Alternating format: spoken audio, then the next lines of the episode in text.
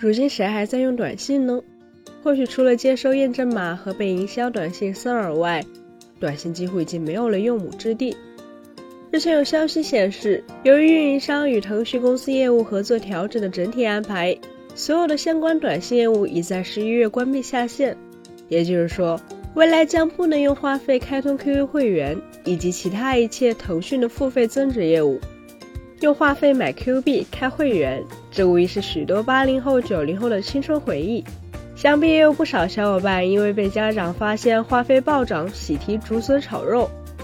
在当时那个没有微信、支付宝，也没有网上银行的年代，短信就成为了诸多用户购买互联网厂商付费增值服务的重要渠道之一。如今，随着短信的存在感越来越低，移动支付日益发达，用短信来付费也已经被排除在了用户的购买角色之外。别看短信现在被互联网厂商视为牛夫人。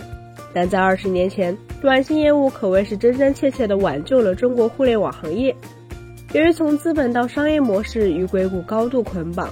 早期的国内互联网行业和美国互联网同样也有着高度的一致性，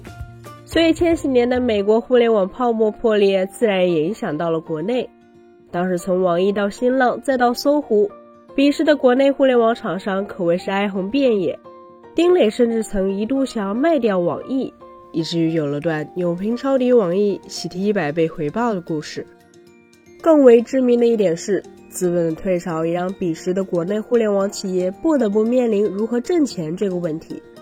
当资本方的支持减弱，互联网的影响力不彰时，这些厂商发现仅依靠广告这样的后向收费无法建立可持续的商业模式，所以怎么从用户手中掏出钱来，就成为了摆在他们面前的一大问题。但在当时，移动支付、网银尚未出现的时候，即使是有愿意付费的用户存在，隔着电脑屏幕如何从用户手里掏钱，也成为了行业难题。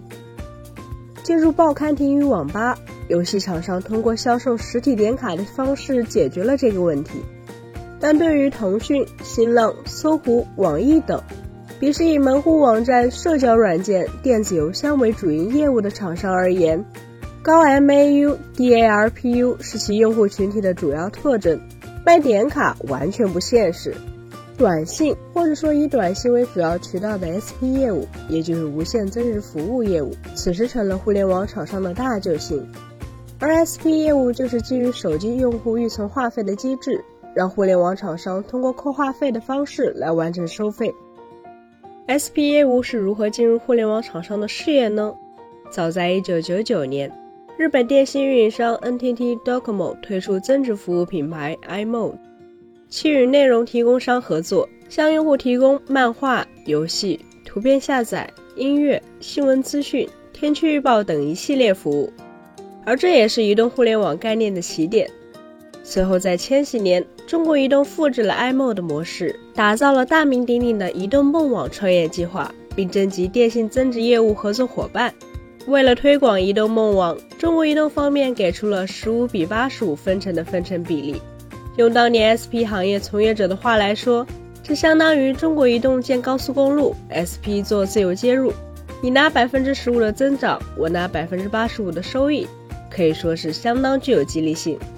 几乎就在一瞬间，绝大多数互联网厂商都投入到了 SP 业务中，用户只需通过手机发送短信即可完成服务的购买。也顺利解决了厂商如何从用户手中收钱的问题。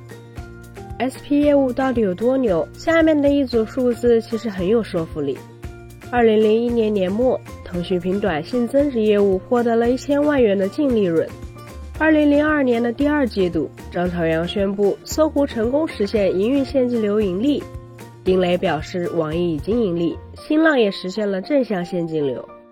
但就在 All In 无线增值服务前，这四家公司全部处于亏损状态。在2002年，SP 业务的收入已经分别占到新浪、搜狐、网易总收入的百分之三十、百分之四十、百分之五十。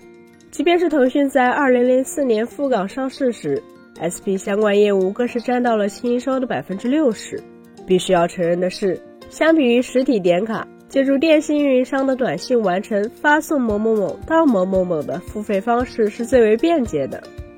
而缩短用户购买路径的结果，自然是冲动消费的可能性大幅度增加，